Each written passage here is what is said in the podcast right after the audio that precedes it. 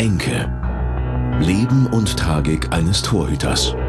Eine NDR2 Podcast-Serie von Moritz Kasserlet. Folge 2. Der Selbstversuch. Als es im Sommer draußen noch richtig warm ist, bekomme ich die perfekte Abkühlung. Ich gehe zum Eishockey.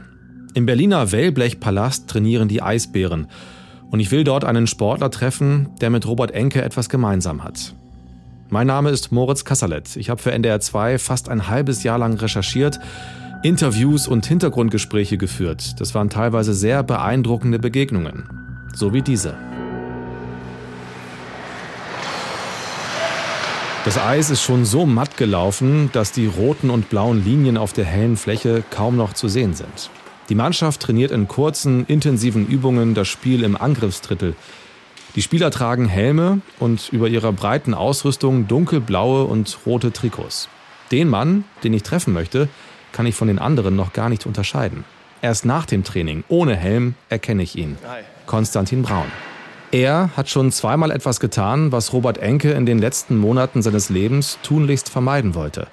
Konstantin Braun hat sich während seiner erfolgreichen Karriere wegen einer akuten Depression für ein paar Wochen zurückgezogen und in stationäre Behandlung begeben. Ja, na, einfach eine absolute Leere. Es war keine Freude mehr da. Ich habe nichts mehr, nichts mehr, nichts mehr gespürt. Also es war einfach immer der gleiche Gewühlszustand. Und äh, der war meistens einfach, äh, wie wenn man, wie wenn man betäubt ist irgendwie innerlich. Und äh, so bin ich dann durch die Gegend marschiert. Konstantin Braun erzählt mir wie selbstverständlich davon. Inzwischen hat er seine Eishockey-Ausrüstung abgelegt und die Eismaschine hinter dem Plexiglas macht das Eis wieder spiegelglatt. Wir sitzen auf der Tribüne daneben. Er hat einen braunen Vollbart und zurückgekämmte braune Haare, ein schwarz-graues T-Shirt und voll tätowierte Arme.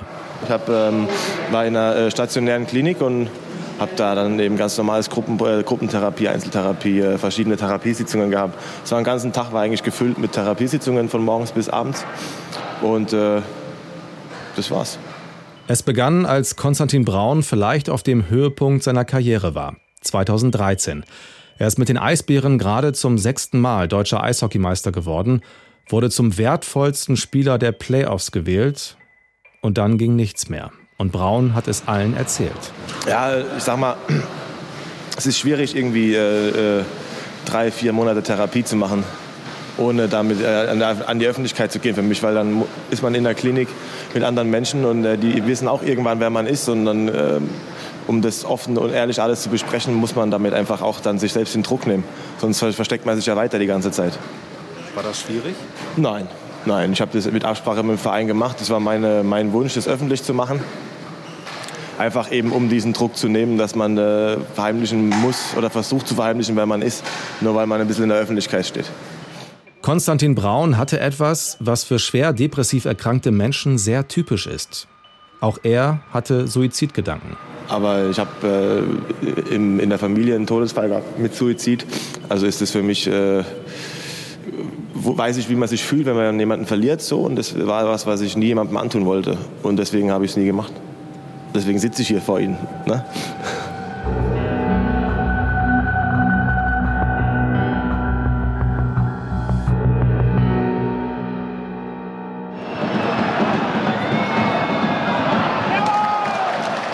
Bin beim Fußball. Holstein Kiel gegen den Karlsruher SC, zweite Bundesliga. Doll ist das nicht, aber das Spiel ist auch nicht der Grund meines Besuchs. Beim KSC sitzt Markus Miller als Torwarttrainer auf der Bank.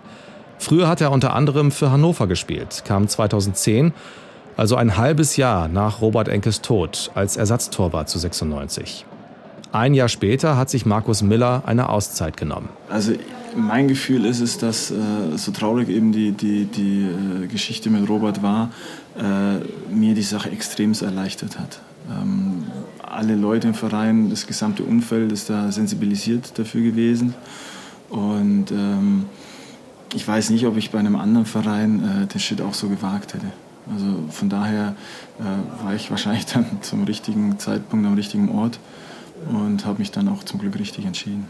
Markus Miller spricht mit mir darüber am Abend vor dem Spiel im Mannschaftshotel. Ja, schwierig zu greifen, was so der Auslöser war oder wo es angefangen hat. Es ist im Prinzip ein, ein Prozess gewesen, der sich langsam aufgebaut hat mit vielen kleinen Etappen dazwischen. Und äh, ja, Ausschlag oder ja, der Punkt, wo ich einfach gemerkt habe, äh, äh, jetzt ist der, der Zeitpunkt gekommen, wo eine Änderung her muss, ist, als ich einfach ins Training gefahren bin und, und das Gefühl hatte, ich kann nicht mehr weiterfahren wo ich dann eigentlich zu dem, zu dem Job, zu dem Traumberuf, von dem viele junge Fußballer träumen, äh, jeden Tag mit Glück hätte fahren sollen. Ähm, ja, war da irgendwie eine Hemmung oder irgendwas hat mich äh, ja, beunruhigt, verängstigt. Äh, also war eigentlich ein ganze, ganzes Spektrum an Gefühlen dabei. Und ähm, ja, dann war eben so, so der Zeitpunkt, wo ich gemerkt habe, jetzt muss eine Änderung her. Dann hat er aber etwas anders gemacht als Konstantin Braun. Er ist damit nicht direkt an die Öffentlichkeit gegangen. Ja, der nächste freie, freie Platz für eine Auszeit, ja, war eben der nächste mögliche Zeitpunkt erst in acht Wochen.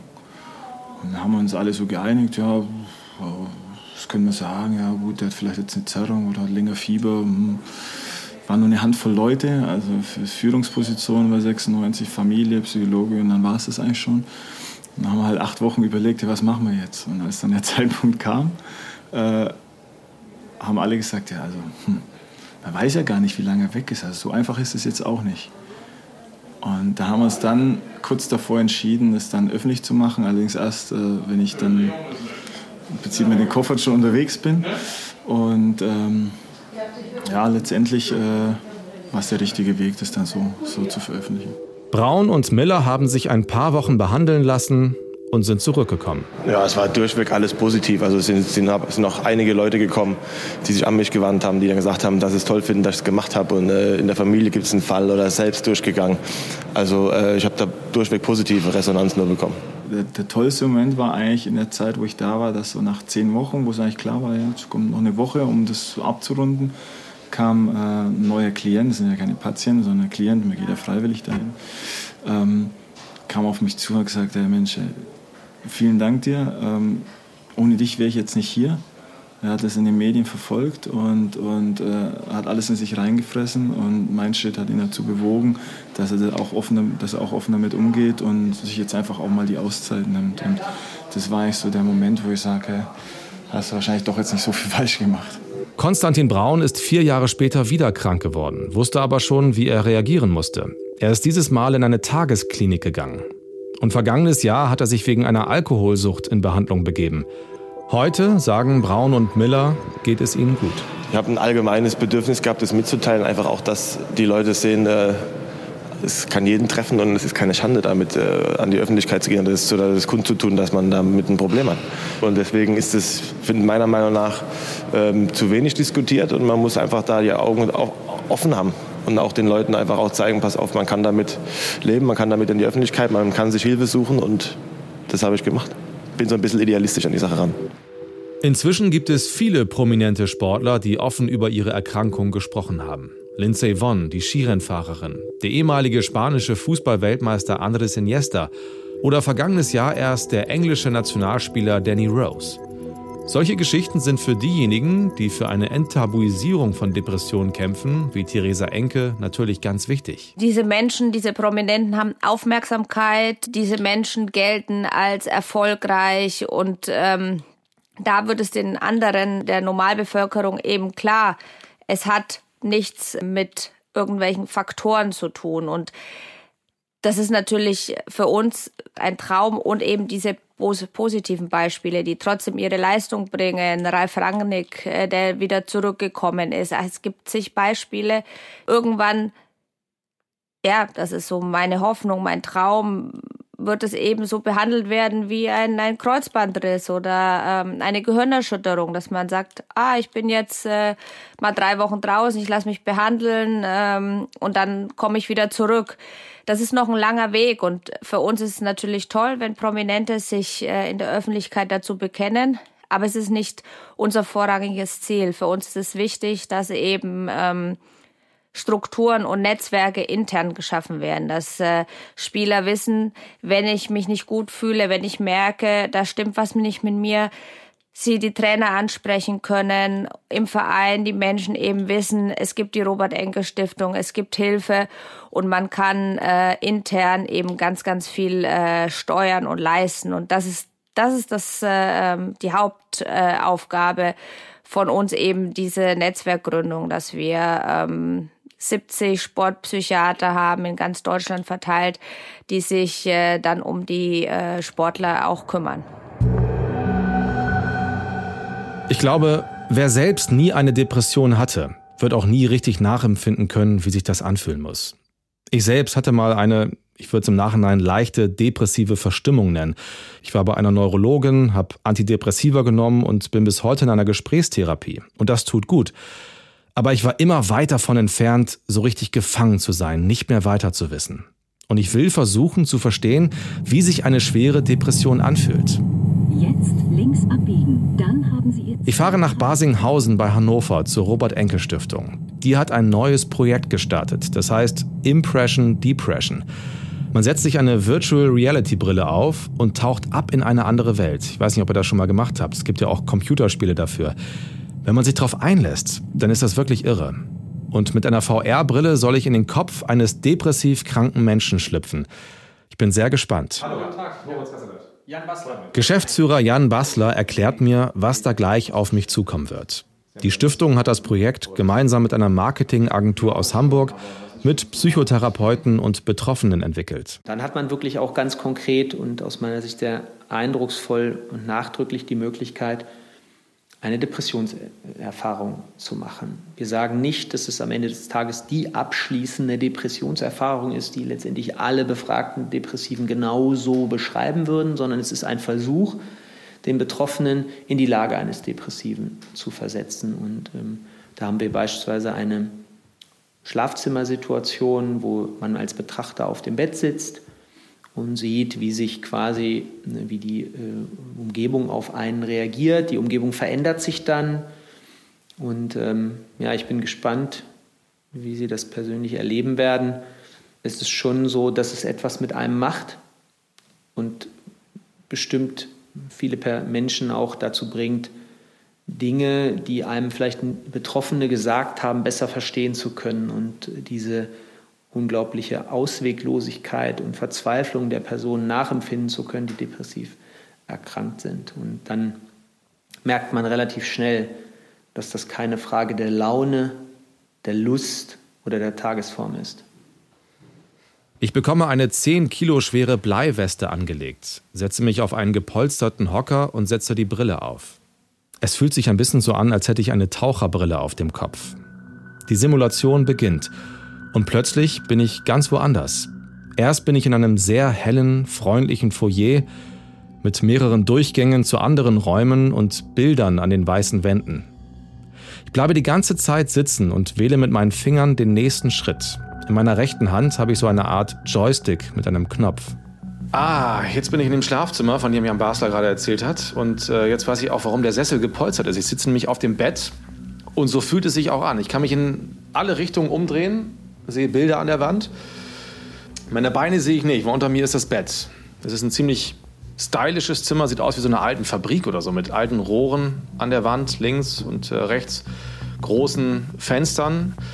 Links hoch geht eine Metalltreppe und ich höre eine Männerstimme, die ziemlich betrübt klingt. Ich fühle mich so furchtbar schwach, sagt da gerade der Mann. Und jetzt ist da noch eine Frau, offenbar die Freundin oder Ehefrau, und die redet ziemlich hysterisch auf mich ein. Ich soll endlich aufstehen, sagt sie. Es ist ja nicht auszuhalten. Etwa zwei Minuten bin ich in dem Schlafzimmer. Ah, krass. Jetzt verschwinden die Möbel im Boden und die Wände kommen näher und die Decke von oben auch. Jetzt bin ich in so einem Tunnel. Es ist ganz dunkel. Das Bett ist noch da, ich sitze auch noch drauf und äh, so ein kleiner runder Tisch mit meinem Handy drauf. Links und rechts sind die grauen Wände dunkelgrau und aber leicht beschienen. Man sieht aber gar nicht, von wo das Licht herkommt. Ähm, aber das ist schon beklemmt. Also für Leute mit Platzangst eher nichts. Und die Stimme ist auch wieder da. Und jetzt werden so Schlagworte in Weiß eingeblendet. Müde. Schwere. Ich bin ein Versager.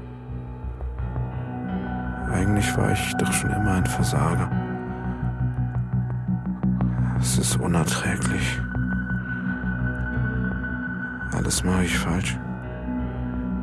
Alles. Es ist sinnlos.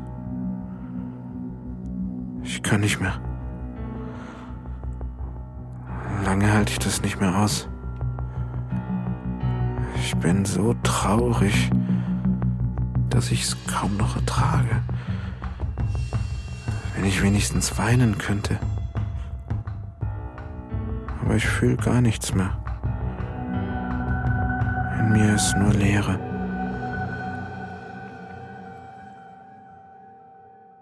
Fünf Minuten dauert die Szene im Tunnel. Alles zusammen etwa eine Viertelstunde. Um aber zu zeigen, dass Depression gut behandelbar ist, landet man am Ende in einem großen, hellen, freundlichen Raum. Aber die Tunnelerfahrung ist eindringlich. Okay, das ist echt krass. Also wenn man sich darauf einlässt und richtig abtaucht in die Welt, dann ist man ganz woanders. Dann ist man wirklich da und man erlebt das so richtig und das zieht richtig rein. Und jetzt hinterher bin ich, ja, ich bin richtig, das nimmt mich richtig mit. Und Volkspark, jetzt auch für euch das erste Mal, aber so richtig. Hier ist die deutsche Fußballnational. Der Tod von Robert Enke hat etwas in unserer Gesellschaft verändert, da bin ich mir sicher. Wir wissen mehr über Depressionen als vorher. Und trotzdem ist die Krankheit immer noch ein Thema, über das wenig gesprochen wird. Das will die Robert Enke Stiftung ändern. Also wir stehen eigentlich hier mit dem Zweck, über Depressionen aufzuklären und ein bisschen dabei mitzuhelfen, das ganze Thema zu enttabuisieren. Heute steht Franziska Wagner vor dem Volksparkstadion in Hamburg.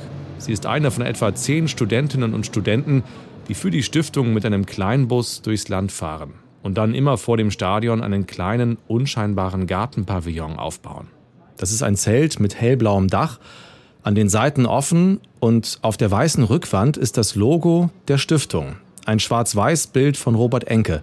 Er lächelt und trägt seine herzkranke Tochter Lara auf dem Arm. Also wir haben ja diese Informationstafel hier, wo wir wirklich ein bisschen Wissen vermitteln wollen, die Leute wirklich aufklären wollen, ähm, genauso wie in den Flyern.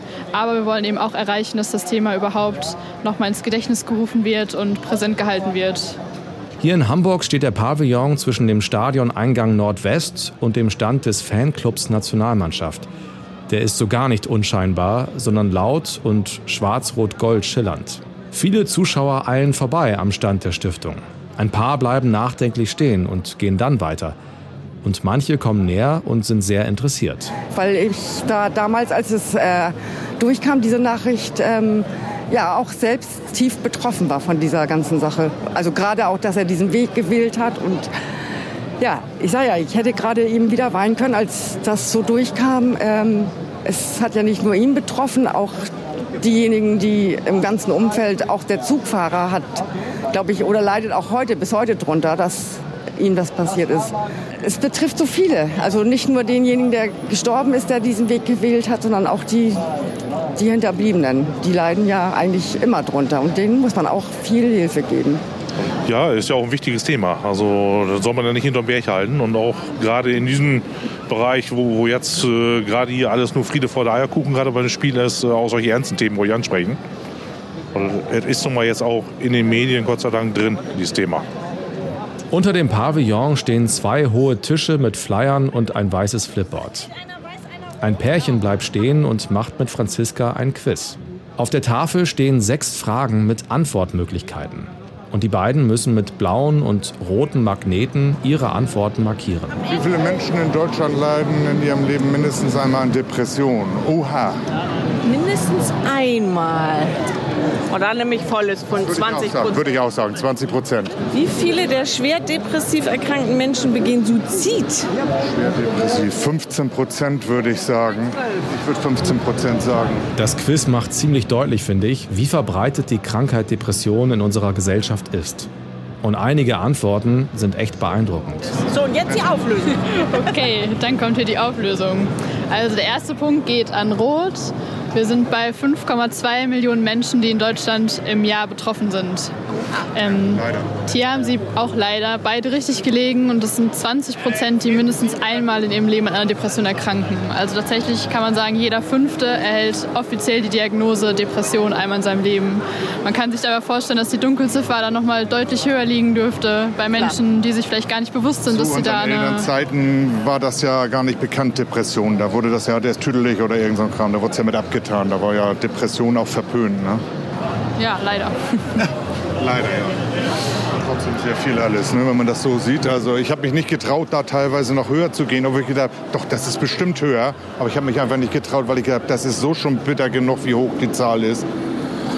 Was beeindruckt Sie am meisten? dass äh, so viele Menschen an Depressionen erkrankt sind und wo es teilweise auch gar nicht erkannt wird und die, die so auf dem Rand mitschwimmen und äh, was das für, für, eine hohe Zahl aufgrund der Bundesbürger ist. Also das finde ich so wahnsinnig. Ich finde erschreckend diese 15 Prozent, die Suizid begehen. Das finde ich erschreckend. Das, ja, Weil ich sage mal, wenn man das früh genug erkennt, kann man vielleicht was heilen. Aber das ist eben bei den schwer depressiven... Bei Robert Enke war es ja auch bekannt, dass er depressiv ist und trotzdem ist, äh, hat er Selbstmord begangen, obwohl es erkannt wurde. Ne? Also deswegen, das hat damit nichts zu tun, dass man demjenigen dann damit helfen kann. Nee. Das ist undurch, undurchschaubar, so ein Mensch in dem Moment. Ich leide selber an Depressionen. Und insofern habe ich von Weitem schon gesehen, Robert Enke Stiftung, habe gesagt, ah, da können wir mal gucken. Und habe ich gesagt, diesen Scheck wollte ich mal machen und deswegen habe ich hier angehalten. Um auch mal noch mal Zahlen vor Augen zu haben. Und deswegen haben wir das gemacht warum soll ich damit hinterm Berg halten? Das, das, das hilft ja im Grunde auch anderen, wenn ich spreche. Ob es jetzt hier im, im, im, Freundeskreis ist oder wie auch immer. Nur sprechen hilft, dann kann man auch irgendwo Hilfe erwarten von den anderen Menschen. Und, und, und, Verständnis vor allen Dingen. Und andere können damit umgehen. Ja. Familie und Partner und Freunde, die können damit besser umgehen, wenn man es ja. drüber spricht. Verstehen ja. einiges besser.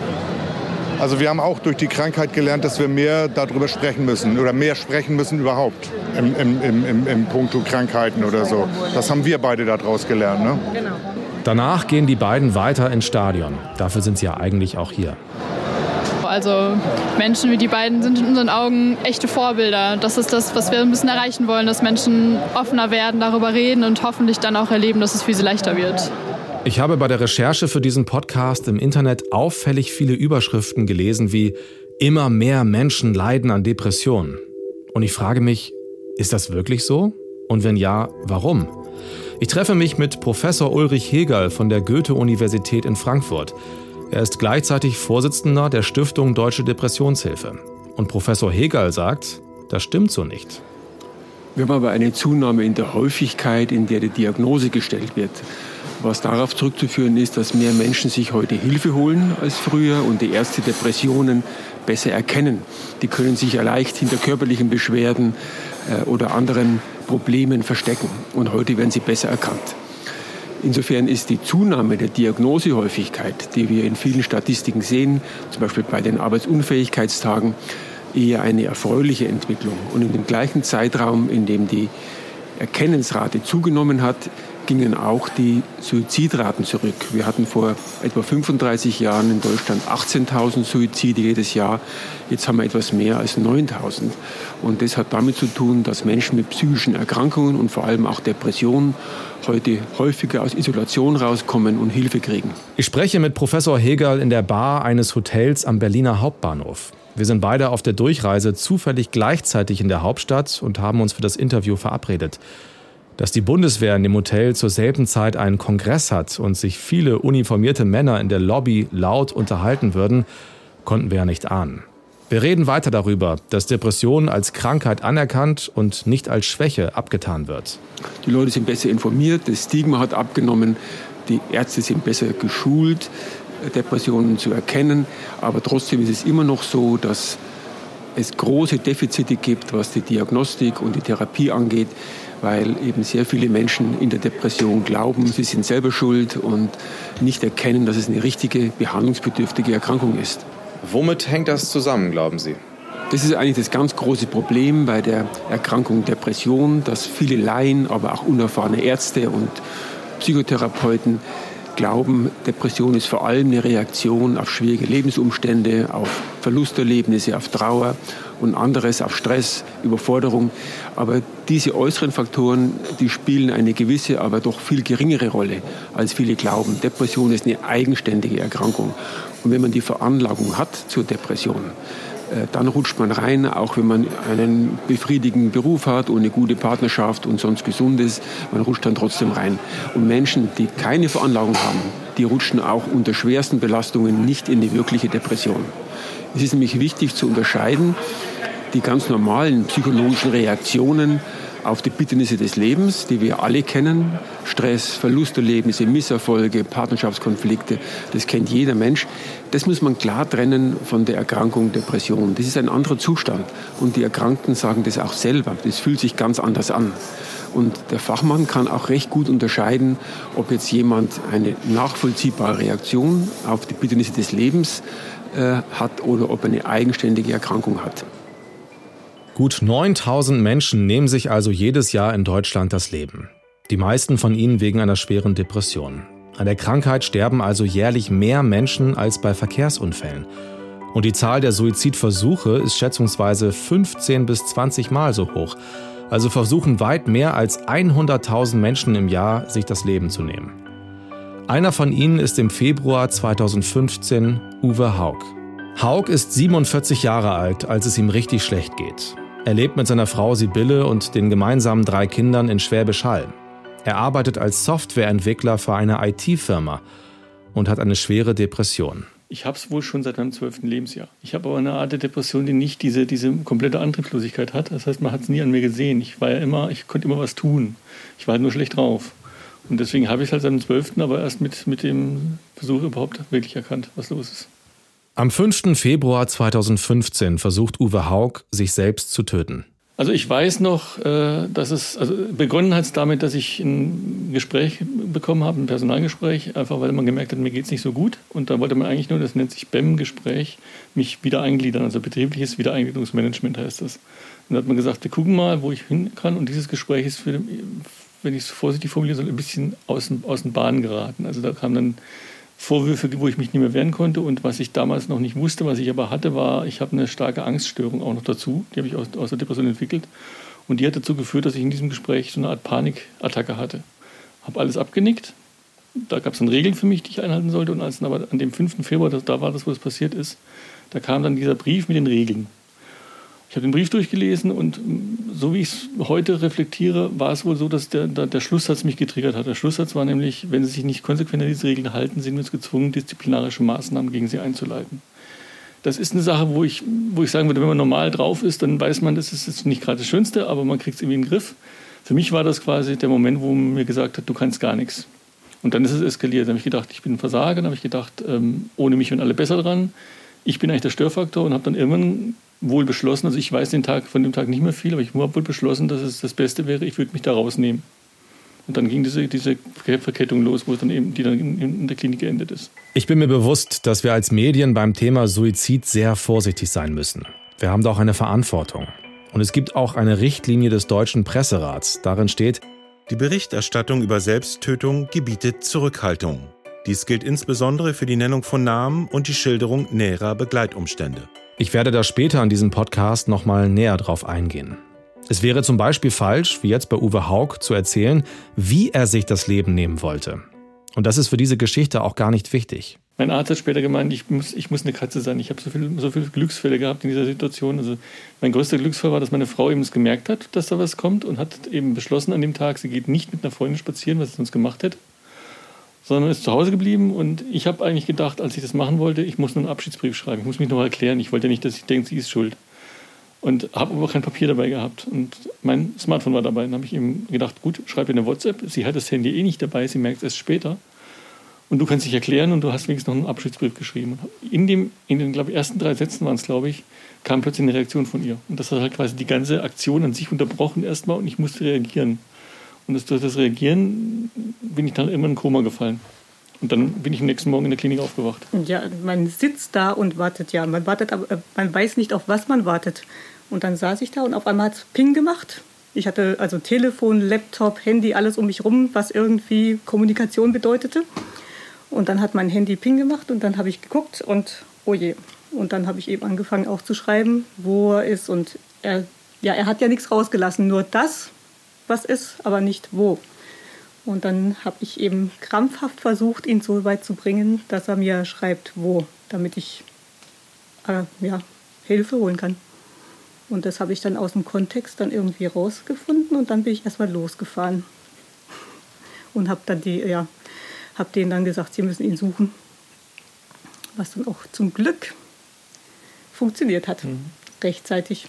Also das war dann nächsten Morgen aufgewacht in der Klinik, in der Notaufnahme von einem normalen Krankenhaus. Und da war dann relativ schnell klar, äh, mit dem Kontext, die können mich da nicht lassen, das ist viel zu riskant, ich bin ja suizidal noch immer gefährdet und haben mich dann in eine, in eine stationäre Klinik überwiesen, erstmal in die geschlossene, weil ja Suizidgefahr, also muss man mich erstmal, ich sage heute immer freundlich überwachen, weil ja immer noch eine, eine Lebensbedrohung da war. Und da fing es dann erstmal an mit, mit der Volldiagnose, wo ich dann wirklich mal jetzt komplett gesagt habe, bekommen habe, was ich habe. Also es ist natürlich nicht nur eine Depression, es ist eigentlich ein ganzer Blumenstrauß. Also man hat zum Schluss in der Diagnose gehabt eine schwere wiederkehrende Depression, eine generalisierte Angststörung, eine spezifische Phobie und eine Agoraphobie. Die Agoraphobie war jetzt ein bisschen, nur weil ich gesagt habe, ich mag nicht in großen Menschenmengen, aber das ist auch nicht so wild.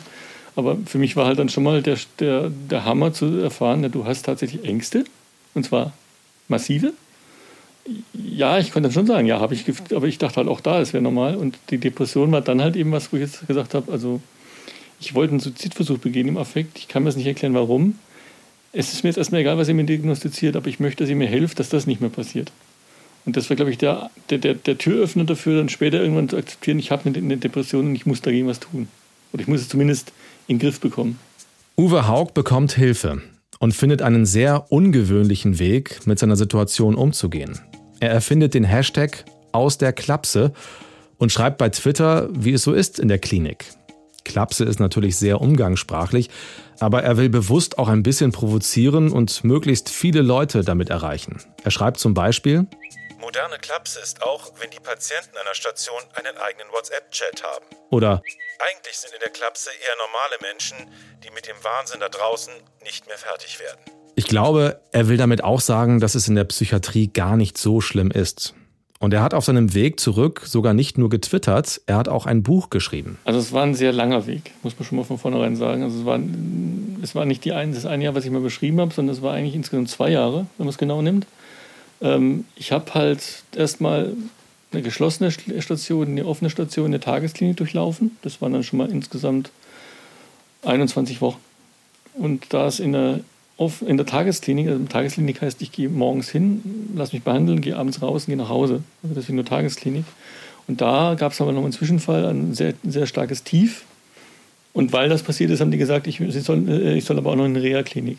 Und der eigentliche Wendepunkt ist eigentlich erst passiert, mit einer Mitpatientin in der Reha-Klinik, die mir, die mir ein paar Sachen spielen konnte, wo es dann wirklich, wo ich gemerkt habe, äh, das willst du nie wieder haben und das muss sich ändern und da willst du auch was dann tun.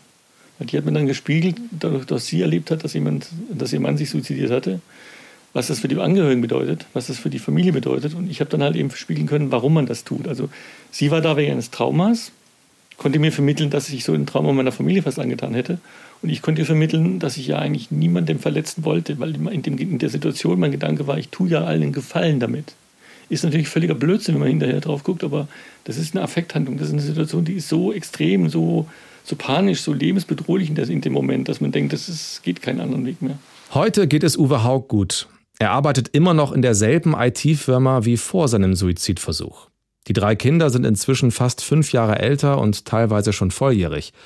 Und seine Frau Sibylle hat in der Zeit interessante Erfahrungen gemacht. Weil ich bin da wirklich offen mit umgegangen, habe gesagt, also hier hört her, mein Mann hat äh, versucht, sich umzubringen und jetzt müssen wir damit fertig werden. Und auf einmal, ach, das kenne ich ja, ja, Depressionen, ja, der kennt diese, also in dem ganzen Ort mit den 340 Einwohnern, die wir haben, auf einmal sind da diese ganzen aufgepoppt. Ach, kennen wir, kennen wir, haben wir auch, hatten wir auch schon mal. Unser Papa war auch schon, oder der Mann war auch schon in der Klinik wegen Suizidversuch. Also es gibt es so häufig. Und die sind dann froh, wenn sie Leute haben, mit denen sie drüber reden können, weil niemand tut es von sich aus. Mhm. Aber wenn man selber offen, also offen damit umgeht, Ich merke es jedes Mal, wenn ich irgendwo hinkomme und über dieses Thema rede, oder sie wissen ja jetzt, dass ich drüber rede, dann kommen sie zu mir und reden darüber, weil da können sie sich mal ausschütten und ganz normal drüber reden, ohne dass es gleich stigmatisiert wird. Das Wichtigste ist halt drüber zu reden und nicht mit allen. Also nicht so wie ich Rampensau nach draußen das kommunizieren, sondern man sollte dem Umfeld, das einem wichtig ist, die sollten Bescheid wissen. Und das versuche ich halt zu vermitteln, dass man den Freunden in der Familie es schon sagen sollte, damit die wissen, manchmal spricht halt nicht der Partner oder der Vater oder, oder der Freund und manchmal spricht halt die Krankheit für dich. Und dann magst du halt trotzdem nicht auf eine Party kommen, wo du vorher versprochen hast, du kommst vorbei, weil es einfach nicht geht. Depressionen können eine Beziehung schwer belasten. Klar, kann man sich vorstellen. Für Angehörige ist die Krankheit ihres Partners oder ihrer Partnerin oft auch nur schwer zu handeln. Aber wie sollen sie sich verhalten? Ich habe mit Professor Ulrich Heger darüber gesprochen. Und er sagt, depressive Menschen sind ganz anders als sonst und oft ein Häufchen Elend. Und deswegen ist es sehr, sehr wichtig, dass man sich über die Erkrankung auch als Angehöriger informiert, damit man dieses veränderte Verhalten richtig einschätzen kann und es nicht zum Beispiel als ein sich gehen lassen oder als eine Rücksichtslosigkeit oder Lieblosigkeit fehlinterpretiert. Man muss auch wissen, dass man nicht selber verantwortlich ist, den Erkrankten zu heilen, ebenso wenig wie bei Diabetes mellitus oder einer Blinddarmentzündung. Und sagen wir, überspitzt formuliert sage ich auch, man muss auch wissen, dass man eine Depression nicht mit Liebe heilen kann, sondern die muss eben mit Antidepressiva oder Psychotherapie ganz konsequent wie bei jeder schweren Erkrankung behandelt werden. Was man nun tun kann, ist den Erkrankten motivieren, äh, die Geduld aufzubringen, äh, die Behandlungen durchzuhalten, dass er die Antidepressiva einnimmt, auch bei der Psychotherapie, äh, wenn sie am Anfang nicht gleich hilft, ist dann manchmal die Neigung groß in der Depression, dass man sie abbricht. Also den Erkrankten zu motivieren, die Behandlung konsequent durchzuhalten. Denn Depression ist eine gut behandelbare Erkrankung. Die allermeisten Menschen, die zu uns in die Klinik gekommen sind, auf die Depressionsstation mit schweren Depressionen, gingen dann nach einigen Wochen wieder deutlich gebessert oder beschwerdefrei wieder nach Hause. Das ist die Regel. Was aber immer bleibt, ist das Risiko, dass die Depression zurückkommt, sagt Ulrich Hegel. Und genau das ist Robert Enke passiert. Depressive Phasen hatte er schon einige. Als es ihn das erste Mal richtig schwer erwischt, trifft er eine bemerkenswerte Entscheidung. Und darum geht's in der nächsten Folge. Enke. Leben und Tragik eines Torhüters. Eine NDR2 Podcast-Serie von Moritz Kasserlet. Redaktionelle Mitarbeit Henning Rütten. Produktion Michael Woddo. Alle Folgen unter ndr2.de slash enke und in der ARD Audiothek.